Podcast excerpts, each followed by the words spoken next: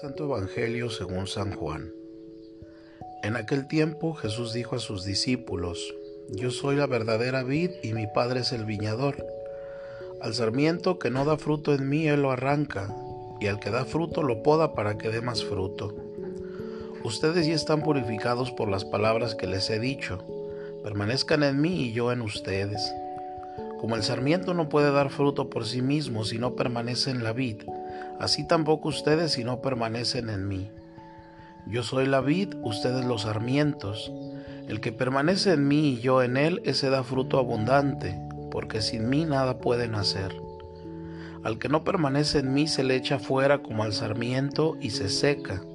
Luego lo recogen, lo arrojan al fuego y arde.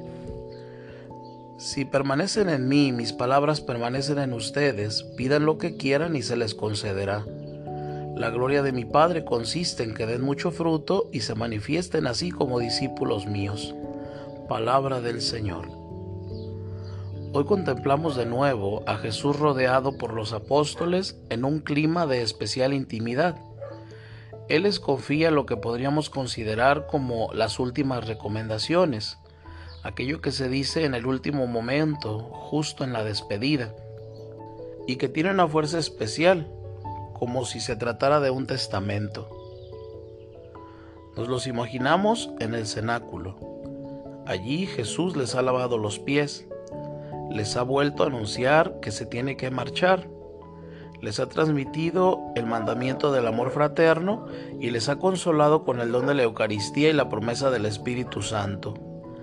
Metidos ya en el capítulo decimoquinto de este Evangelio, encontramos ahora la exhortación a la unidad. El Señor no esconde a los discípulos los peligros y dificultades que deberán afrontar en el futuro. Si me han perseguido a mí, también a ustedes los perseguirán. Pero ellos no se han de acobardar ni agobiarse ante el odio del mundo Jesús renueva la promesa del envío del Espíritu. Les garantiza la asistencia en todo aquello que ellos le pidan. Y en fin, el Señor ruega al Padre por ellos, por todos nosotros durante la oración sacerdotal. Nuestros peligros no vienen de fuera. La peor amenaza puede surgir de nosotros mismos al faltar al amor fraterno entre los miembros del cuerpo místico de Cristo y al faltar a la unidad con la cabeza de este cuerpo. Y la recomendación es clara. Yo soy la vid, ustedes los sarmientos.